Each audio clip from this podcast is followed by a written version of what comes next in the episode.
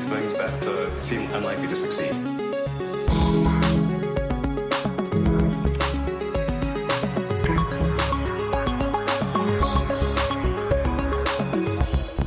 Bueno, bienvenidos una semana más a Elon. Elon, tenemos que hacer un podcast de Kanye. Lo has visto esta semana, ¿verdad, Matías? Uf, Kanye me parece que no tiene gente cerca que le, que le diga que pare o que lo ayude. ¿eh? Ese hombre no está muy bien de la cabeza. ¿Cuántas similitudes? ¿Cuántas similitudes? Ay, Dios mío. Yo es que cada vez que veo a cosas que hace Kanye, digo, si esto es lo que hace Elon. Es lo mismo. es el, el mismo tipo de comportamiento, el mismo tipo de actitud, mismo tipo de dejémoslo ahí. No quiero entrar en cosas. Eh, bueno, episodio 103, si no me equivoco. Por cierto, Elon Musk, protagonista inesperado de la Super Bowl. O al menos Tesla. Sí, bueno, unas especies de parodias que sacaron de, de la persona de Elon. Y de Tesla. eh, por un lado, Salesforce, que hizo un anuncio Sí. con Matthew McConaughey, Mm. que se burlaba de, por un lado del metaverso y por otro lado de las empresas aeroespaciales como SpaceX, que sueñan con ir a Marte. Sí. Y eh, como el claim del anuncio es quedémonos aquí y restauremos lo nuestro, ¿no? Dejemos Sí. de pensar en Marte. Sí. Y luego, casualmente, eh, Polestar, la empresa esta de coches eléctricos de Volvo, hizo un anuncio, la verdad, bastante bueno, pero de nuevo metiéndose con el tema de eh, SpaceX, en plan, no Dieselgate, nuestros coches no tienen Dieselgate, no eh, contaminan y no queremos conquistar Marte. Sí. O sea, una empresa sin bla, bla, bla, dice, es como el claim del anuncio. Eh, otra vez con el tema desviando un poco, porque Tesla al final pues tiene que ver con SpaceX porque está ahí la figura de Elon, pero desviando un poco con que pues a lo mejor eh, no tiene mucho que ver, no sé cómo lo ves. Yo lo veo, a ver, el anuncio de, de Polestar está guay porque es un coche que yo creo que va, va a gustar mucho y es un coche que está gustando mucho. Eh, ojalá, creo que sale en unos meses a la venta en España, el Polestar 2. Así que puede ser uno muy interesante. Eh, pero sí es cierto que creo que le daban a todo el mundo. O sea, le daban a Volkswagen, como decías tú, con el Dieselgate. Le decía, hablaban también eh, nada de promesas vacías. Por ejemplo, un montón de compañías estadounidenses que están diciendo, ay, vamos a sacar muchos coches eléctricos, tal, tal, tal, tal. Y luego, pues, se quedan un poco por, por el camino, etcétera. Es en plan, mira, es un coche eléctrico, buen coche eléctrico, funciona y, y- y- y es bastante confiable. ¿no? Entonces, pues, en una de las de los palos que han dado, pues le ha tocado a Tesla. Y, Hmm. y tampoco hecho, mucho más. Está guay. Elon reaccionó a pues esta tendencia de meterse con él en, en los anuncios de la Super Bowl Sí. dándole me gusta a un tweet que Sí. es el, el meme este de, de Star Wars, el de me voy a gastar 10 millones de dólares en un anuncio de la Super Ah. Bowl. Ya lo he visto. Y le preguntan a Anakin, ¿para inspirar a las nuevas generaciones a alcanzar las estrellas? Y el otro sonríe, ¿no? Como diciendo, No. No. bueno, a ver, eh, yo qué sé. El- Elon siempre está con eso de que no hacen publicidad en Tesla, lo cual me parece interesante. No hacen publicidad tradicional. Recordemos, como os- hemos explicado, como elementos como el túnel de Las Vegas, eh, por ejemplo, pues sí son publicidad, aunque sea no de la manera tradicional. En fin, por cierto, hablando de Elon, eh, bueno, este podcast hablamos siempre, pero el actor, ¿tú has visto la película esta de No mires arriba? sí, sí que la he visto. ¿A ti te A ha ver, a mí, me esa? a mí me entretuvo, a mí me pareció divertida. No sé por qué tuvo tanto hate, tantas críticas. Yo es que la primera media hora me puso de una mala hostia. Un reflejo pues, bastante fiel de la realidad. Sí, la verdad es que sí. Bueno, y uno de los personajes, digamos, mm, que más mm, rabia te da es un rico mil millonario de estos de la tecnología que es un poco una amalgama entre Jeff Bezos, Tim Cook, Mark Zuckerberg y el actor ha dicho que eh, se había inspirado un poco también en Elon Musk, que obviamente pues tenía parte de inspiración porque era un, o sea, tiene una, un- una- empresa aeroespacial, ¿no? Y, lo- y los fans, tío, me acuerdo, o sea, estaba mirando el, el artículo los, los tweets de los artículos y los fans en Twitter enrabiados. ¿Pero cómo va a ser Elon Musk? Este es Tim Cook. Chavales, relajaos, relajaos un poco, relajaos, madre mía, de verdad, ¿cómo están, eh? O sea, es en plan, ¿cómo va a ser Elon el malo de la película? Bueno, en fin, cositas. Eh, una cosa buena y es que por fin vimos más datos de la Starship, pero no muchos más datos. En realidad casi ningún dato nuevo para la gente que ha estado siguiendo como nosotros muy de cerca el desarrollo de la Starship. A ver, también es que hay gente cubriéndolo 24/7 como para que se le escape a, a Elon algún dato que no, que no haya filtrado antes la gente que está allí en Boca Chica. El tema es que este evento lo llevan retrasando desde octubre de 2020. De hecho, lo hemos llegado a, comentar en algún episodio. Sí, ha dicho Elon que en tres semanas van a hacer la, presentación de la Starship. Nunca llegó. La gente desde octubre de 2020 le sigue preguntando a Elon en Twitter, ¿para cuándo el evento de la Starship? ¿Para cuándo el evento de la Starship? De repente pone en Twitter, ¡pum!, hace una semana o dos, sí. le contesta a un tweet random preguntándole de nuevo por el evento de la Starship dice, pues tal día, a tal hora. Efectivamente, reunió a, pues, a la gente que vive por allí, por eh, Brownsville, y algunas periodistas y tal. Sí, hubo, hubo un montón de, La mitad de mi timeline estaban allí. O sea, era increíble, tío. El tema es que, ya te digo, muy pocas novedades, pero, de nuevo, si el telón de fondo en el primer evento de la Starship era la propia Starship, aquel Mark I que nunca voló y que, tenía un aspecto un poco de chatarrero, pues ahora se ve la evolución porque el telón de fondo es la Starship Super Heavy, mm. ese cohete más alto de la historia, que la montaron esta vez con los brazos de la torre del Mecasila. Sí. Y bueno, publicaron también vídeos de cómo pues eso, ensamblan por encima del Super Heavy la Starship con los brazos estos móviles. Sí, Muy espectacular. Increíble. Ya la han desmontado. Mira que le damos palos, pero eh, ¿quién puso un tuit? En plan, abril de 2019 y puso el contenedor ese de, de agua, básicamente, ¿no? Con, comparado con lo que hay ahora en 2022, es increíble. O sea, esto es una evolución, o sea, no, no, parten desde cero, porque un montón de la parte de ingeniería, obviamente, pues viene heredada de, los Falcon 9 y de todo el trabajo de motores que han hecho, etcétera, que hablaremos de los nuevos motores, ¿verdad? Sí, fue uno de los datos que dio. Van a intentar aprovechar al máximo el diámetro que tiene el cohete. Eh, dijo el propio Elon que el diámetro es una cosa que si la modificas te cambia demasiado todo porque sube mucho el peso, etcétera. Entonces van a intentar aprovechar el diámetro de 9 metros que tienen para poner la máxima cantidad de motores Raptor posibles. Ahora mismo el eh, Booster 4 tiene 29 motores, pues quieren que llegue a tener 33 motores Raptor, esa etapa, la etapa super heavy. Y luego la etapa de arriba, que sería la nave Starship, tiene ahora mismo 6 motores. Cree Elon que les pueden caber hasta 9. O sea, un montón de motores, pero es que al final el Raptor 2, que lo tenían ahí expuesto junto al Raptor original, es mucho más simple, mucho más ligero, imagino que más fácil de producir porque son mm, optimistas con la producción. Hubo un problema en la producción que llegamos a comentar en un episodio que Elon eh, pues dijo esa frase de que podían irse a la quiebra. Bueno, parece que esos problemas lo tienen solucionado el problema parece ser que es que en las pruebas de encendido pues se fundía el motor, supongo que de lo potente que es. Y nada, dieron un montón de cifras que no sé si tiene mucho sentido eh, repasar, pero bueno, em, la Starship al final va a poder enviar a órbita entre 100 y 150 toneladas de carga. ¡Qué locura! El, el Raptor 2 tiene muchísimo empuje, 230 toneladas de empuje, pero eso es lo que han conseguido hasta ahora, apuntan a 250 toneladas. Técnicamente va a ser el cohete más potente de la historia, más que el Saturn V. Tienen la pendiente la aprobación de la mm, eh, Agencia Federal de Aviación, que es un tema medioambiental. Sí. De hecho, eh, la FAA acaba de decir que se ha vuelto a retrasar. Ya ves. Se esperaba para finales de febrero, ahora se espera para finales de marzo. De todas formas, ya lo comentamos, yo creo que esto ha venido bien porque aunque se haya acelerado el tema en Starbase, todavía no están listos para volar estos cohetes. No se sabe si van a volar el, Booster 4 y la Starship 20. Creo que no, porque eh, parece que puede haber algún defecto en el booster que no impediría que volara. Además que los motores pues han evolucionado mucho desde que se construyeron estos cohetes y ya tienen otras piezas por ahí montadas, así que probablemente no sean los la configuración que vuele en este primer vuelo orbital. Es muy curioso lo de Cabo Cañaveral, es decir, porque esto, Cabo Cañaveral obviamente está en Florida, esto está en Texas. Entonces, una de las cosas que entendí ahora, cuando me lo estás contando, entiendo que van a lanzar desde Cabo Cañaveral la Starship o algunos de los primeros lanzamientos, o en general, o lo van a hacer desde Texas.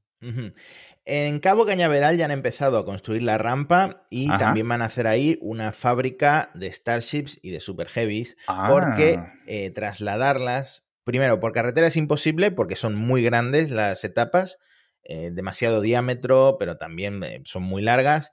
Y por mar, pues sería bastante complicado. Entonces van a construirlas directamente en Cabo Cañaveral, donde no habría problemas medioambientales porque ya hay un montón de lanzamientos. Entonces, si no tuvieran aprobación finalmente para volar al sureste de Texas, eh, dice Elon que en unos 6-8 meses eh, esperarían poder lanzar eh, la Starship desde Cabo Cañaveral. Por ahora, confían en que va a ser una cosa simultánea, que van a tener por un lado Texas y por otro lado Cabo Cañaveral, como tienen California y Florida, para el Falcon 9, pues mm, tienen dos plataformas de lanzamiento de la Starship. O sea que, joder, pues que la verdad es que eso yo no, me lo, no me lo esperaba, la verdad que es muy, muy, muy interesante. Has dicho 6, 8 meses, es decir, que estaríamos hablando para finales de año aproximadamente, si nada se retrasa, a no ser que lance antes desde Texas, ¿no? Ese es el resumen. A ver, lo, lo, esperable es que eh, apruebe, recordemos que la aprobación de la FAA técnicamente se ha retrasado porque han recibido 18.000 comentarios del público. imaginamos que muchos apoyando a. Pero tienen que revisarlos. Porque ha revitalizado esa región, mm. ¿no? Eh, tienen que revisarlos, están tardando mucho en hacerlo. Sí. Pero una vez que lo aprueben, ya pueden volar. Elon era muy optimista. Y ahora lo que ha dicho es que espera poder volar este año. o sea, es una recogida de cable importante. Pues sí, la verdad es que sí. También ha dicho que cuando tengan la aprobación para volar y cuando estén listos para volar, esperan empezar ya con tres lanzamientos por semana. Recordemos que la Starship pues es un cohete totalmente reutilizable. Eh, por un lado aterriza la, Starship en sí, por otro lado la torre caza al vuelo el booster, el propulsor, la etapa principal y luego en los propios brazos cogen la Starship, la ponen encima del cohete y a volar otra vez. Y a volar otra vez, ¿no? O sea, como la Fórmula 1, repuestan el cambio de neumáticos y para arriba. Tres por semana, tú eso o sea, yo eh, he, visto la cifra, pero me pensé que era como en plan, bueno, pues dentro de unos años.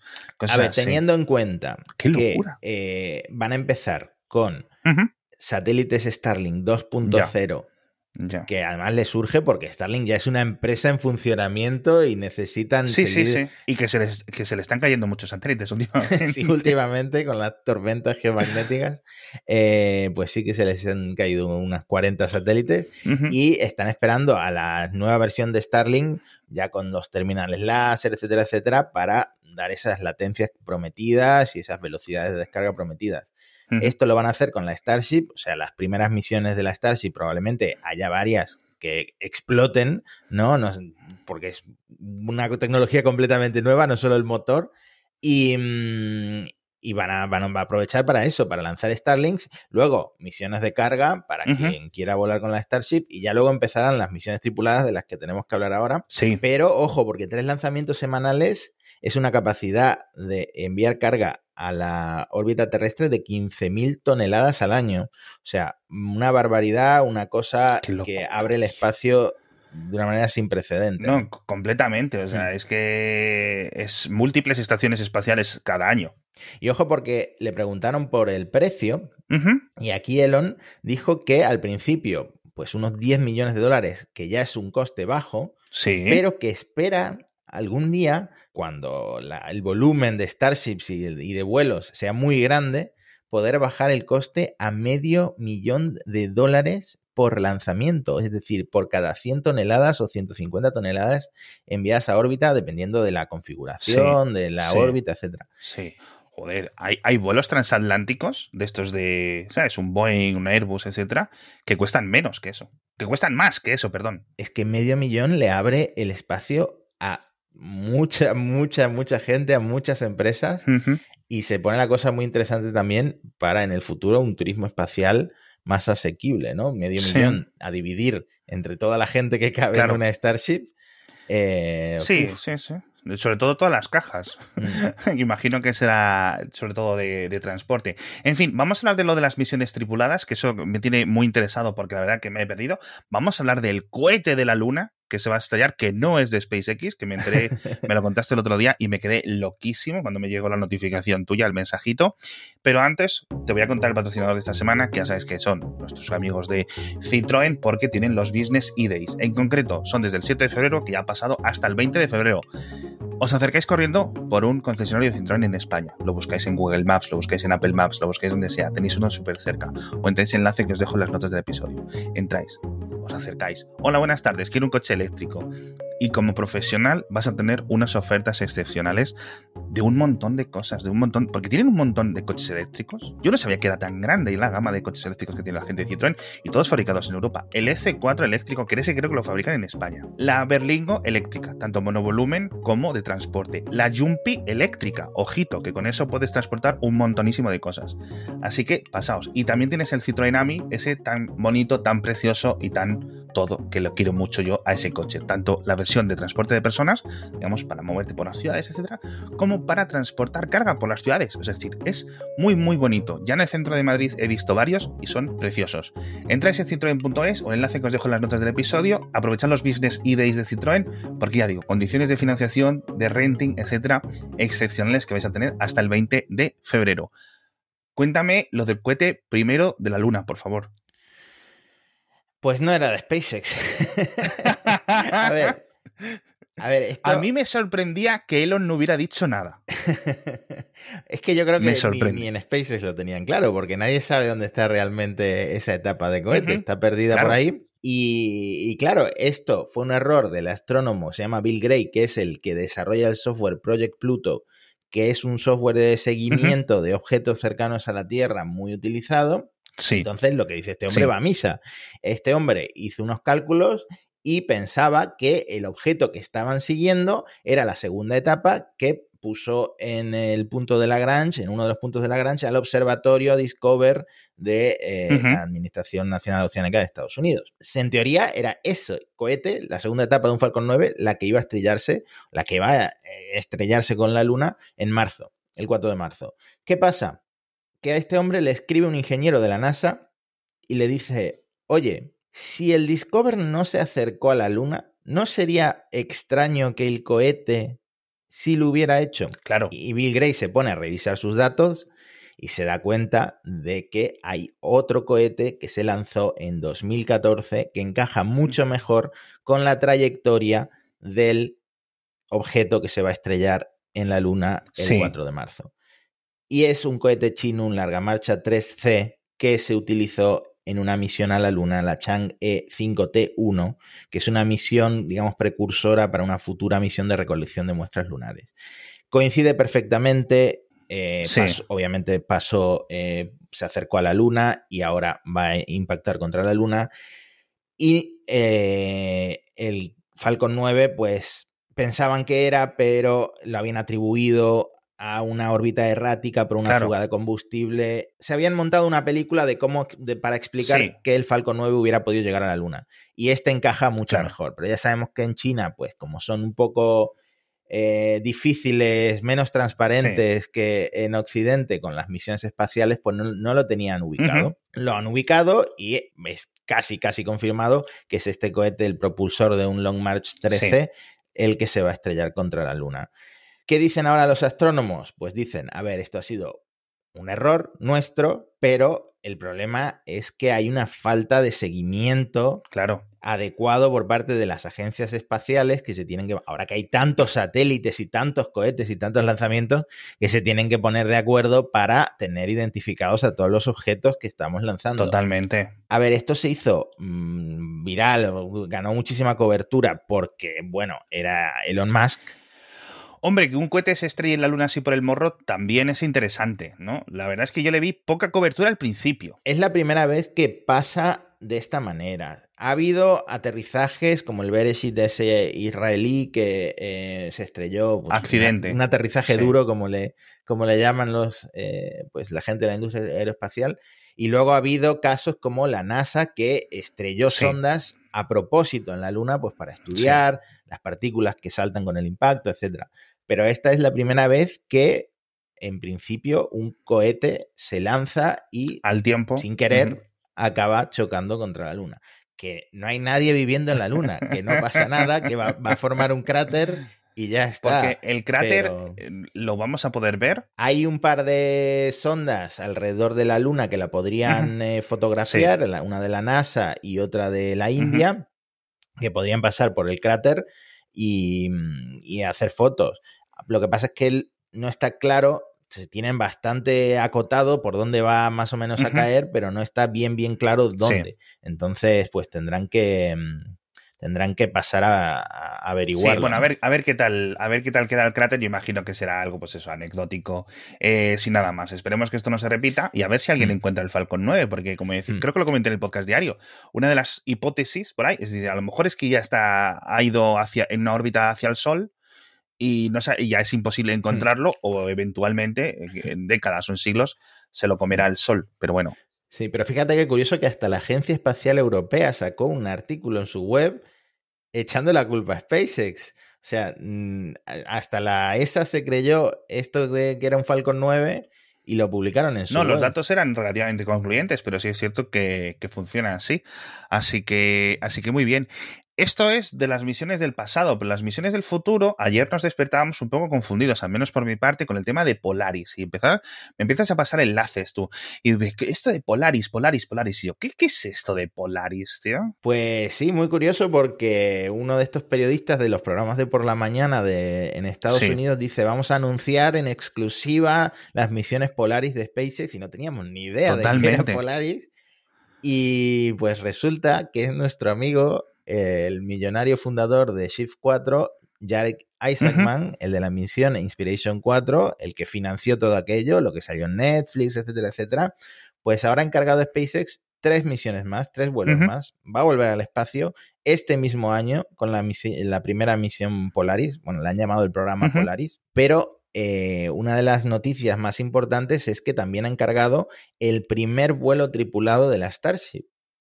La Vale. Starship ya tenía tres misiones reservadas. La de la NASA para aterrizar en la Luna con astronautas que no salen de la Tierra, ya lo hemos explicado varias veces, que la Starship llega hasta la estación eh, lunar, recoge a los astronautas y ya desciende a la Luna Sí. la misión de eh, Yusaku Maezawa, nuestro amigo el japonés, también millonario, que, bueno, dio varias vueltas, no se decidía y al final ha quedado en una vuelta alrededor de la Luna con 6 a 8 artistas. Ha quedado en eso, pero ahora Eisenman va a ser el primero en volar. No se sabe si él se va a subir con la Starship en una misión tripulada, que tampoco se sabe cuándo va a ocurrir, porque por supuesto primero va a haber muchísimos, muchísimos vuelos eh, no tripulados para Vale. asegurarse de que todo va bien con la Lo Starship. que sí sabemos de Isaacman es que la, la misión tripulada, o la siguiente es en un Falcon 9, en una cápsula Dragon. Claro, ha encargado tres, las primeras dos en una Cruz Vale. Dragon y la primera, que le han llamado Polaris Dawn, eh, para este mismo año, para finales de este año, se va a llevar consigo a personas que salen en el documental de Netflix, porque son, por un lado, el hombre expiloto de la Fuerza Aérea que dirigió la misión Inspiration 4 desde tierra. Y luego dos ingenieras de operaciones de SpaceX que son las que tenían trato con la tripulación de la Inspiration 4. Eh, una de ellas, eh, Sarah Gillis, sale eh, como una de las protagonistas del, del documental, pues porque eh, estaba muy pendiente de la misión, era la que tenía el trato con, con ellos, Sí. Y Anna Menon, que es eh, también es ingeniera de SpaceX y esposa de un astronauta recién elegido astronauta de la NASA. Curioso. Entonces, sí, es muy endogámico el mundo. Sí, este la verdad es que esta gente, claro, al final tanto tiempo en el espacio. ¿Quién fue? Eh, y la, que, eh, la persona que les avisó de que había pis en la alfombra de la Cruz Dragon, esa no va a ir. no, esa la habrán echado. No, no. No, pues va a ser otra misión, me imagino, Que con eh, fines de recaudar, pues, para el San Jude, etcétera. Sí. Pero además, este hombre se lo ha tomado muy en serio y quiere batir varios récords. Por un lado, Sí. volar más alto que ninguna otra nave tripulada desde las misiones Apolo.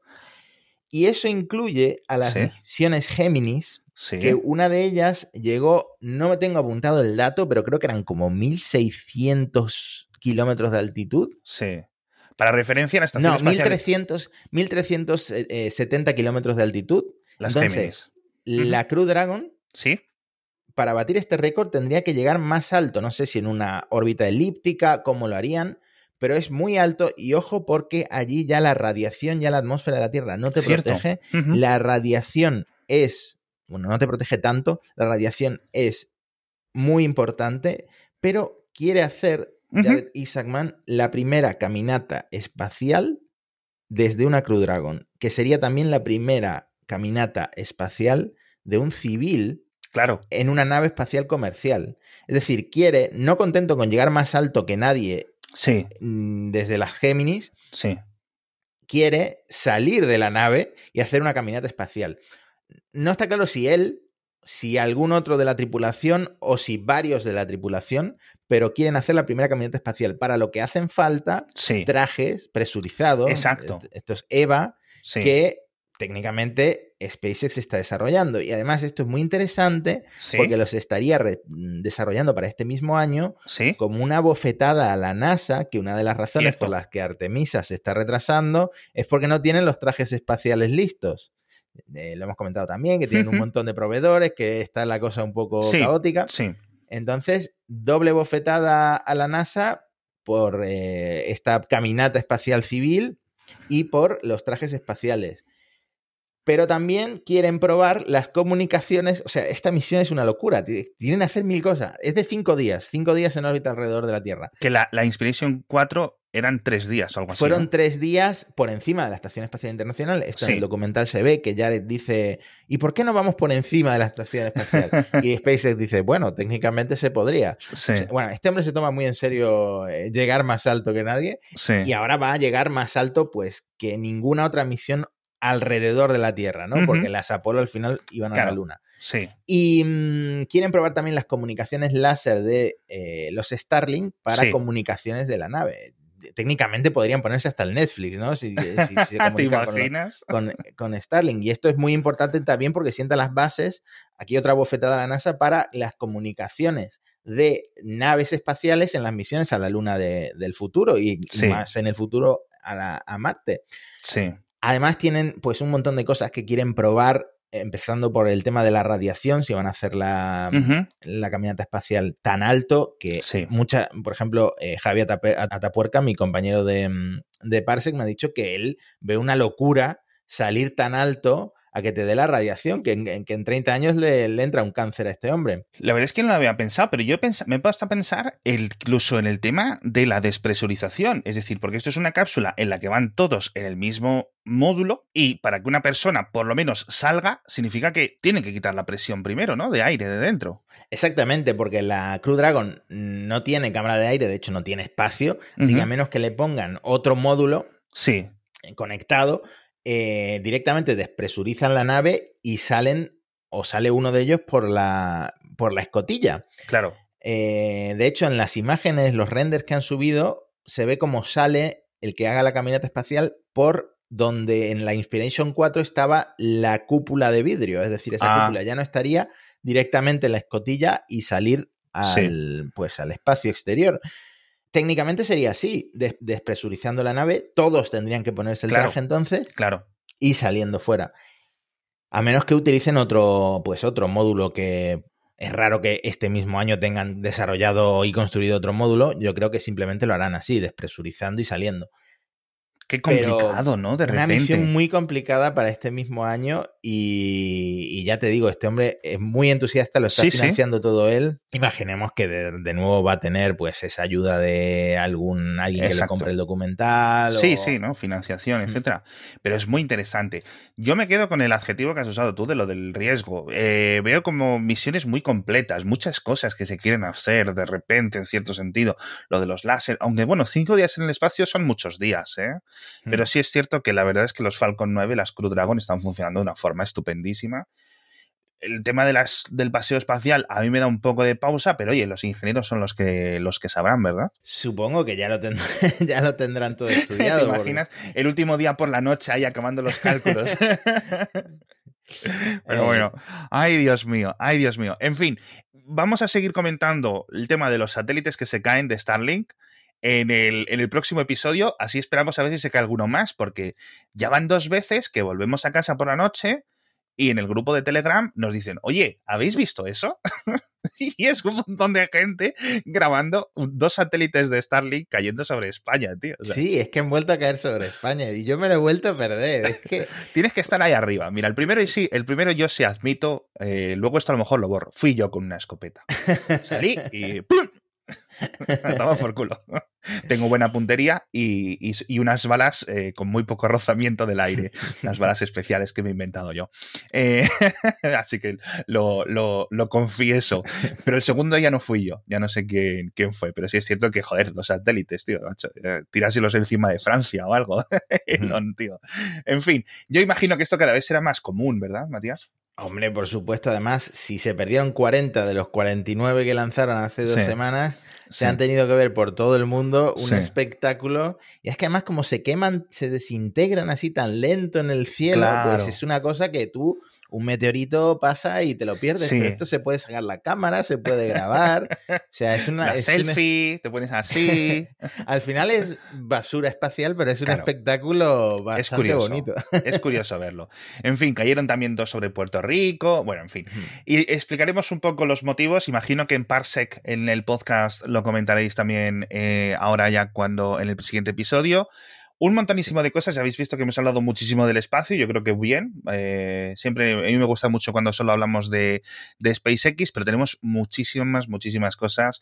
Tenemos que volver a hablar del jet de Elon, esa cuenta mágica de Twitter. Ay, madre mía. Ay, madre mía. En fin, nos despedimos por esta semana. Muchísimas gracias a todos por estar con nosotros. Ya 103 episodios. Nos vemos la semana que viene con más noticias sobre este señor tan, tan suyo, tan particular. Hasta pronto. Hasta la próxima.